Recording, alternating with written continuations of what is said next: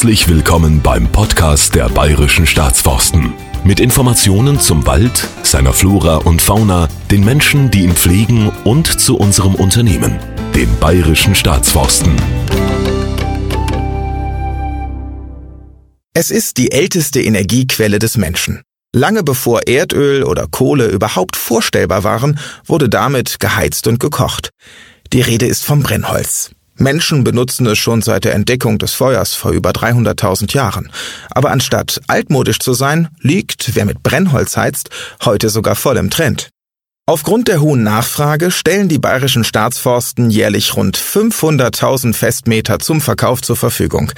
Die dabei zugrunde liegende nachhaltige und naturnahe Forstwirtschaft des Unternehmens ist eine umsichtige Strategie, mit der wir Brennholz auch noch in den kommenden 300.000 Jahren als natürliche Energiequelle nutzen können. Brennholz ist eine vollwertige Alternative zum Erdöl. Aber anders als Öl wird Brennholz nicht in Litern gemessen, meistens auch nicht in Kilogramm.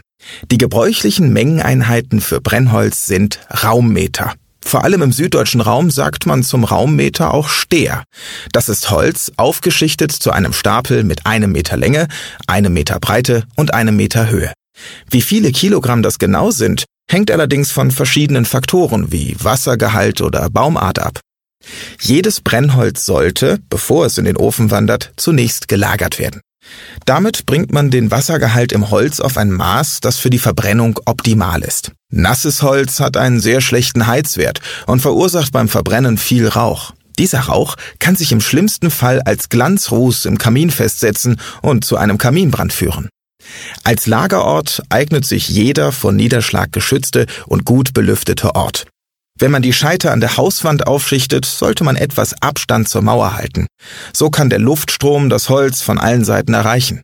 Lagert man das Holz auf freier Fläche, sollte es unten nicht direkt am Erdboden liegen und oben durch eine Abdeckung vor Niederschlag geschützt werden. Außerdem sollte immer die kurze Seite des Brennholzpolters in die Hauptwetterrichtung zeigen. So bleiben die Schnittflächen gut geschützt. Nach einer Lagerung von ein bis drei Jahren sollte der Wassergehalt im Holz auf maximal 20 Prozent gesunken sein. Um dies zu kontrollieren, gibt es im Fachhandel günstige Messgeräte. Dann kann das Holz verheizt werden und für eine wohlige Wärme im Haus sorgen. Der Brennwert des Holzes hängt übrigens nicht nur vom Wassergehalt ab, sondern vor allem wesentlich von der Baumart. Weichholz, wie zum Beispiel Fichte und Kiefer, verbrennt sehr schnell, gibt dabei aber eine größere Hitze ab. Harthölzer wie Buche und Eiche hingegen haben eine etwas geringere Hitzeentwicklung. Allerdings halten die Brennholzscheite im Ofen sehr lange, so dass man nicht so oft nachschüren muss. Und wie kommt man nun an sein Brennholz?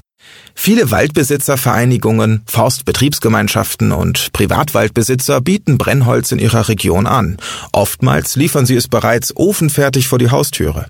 Eine weitere Möglichkeit ist es, sich an die bayerischen Staatsforsten zu wenden. Für den regionalen Brennholzverkauf im bayerischen Staatswald sind die 41 über ganz Bayern verteilten Forstbetriebe zuständig. Hier gibt es jedoch nur waldfrisches Holz, das meist in Form von Stämmen und Freiwaldstraße angeboten wird. Weit überwiegend bezieht man sein Brennholz hier in der sogenannten Selbstwerbung. Wer die nötige Sachkenntnis und eine geeignete Schutzausrüstung besitzt, schlägt und bereitet sein Holz selbst auf. Kenntnisse über das Fällen von Bäumen und Schnittschutzkleidung vom Helm bis zum Schuhwerk sind unabdingbar und können im Zweifelsfall Leben retten, denn Holzernte ist eine schwere und gefährliche Arbeit. Zusätzlich trägt jeder im Wald eine ökologische Verantwortung. Das heißt zum Beispiel Tiere, Pflanzen und den Boden schonen. Generell gilt, das Angebot ist begrenzt und die Nachfrage ist bereits sehr groß. Wer noch etwas ergattern möchte, sollte sich rechtzeitig vor dem Herbst beim jeweiligen Anbieter melden. Dies war ein Podcast der Bayerischen Staatsforsten.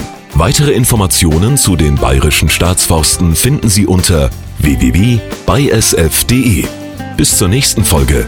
Auf Wiederhören.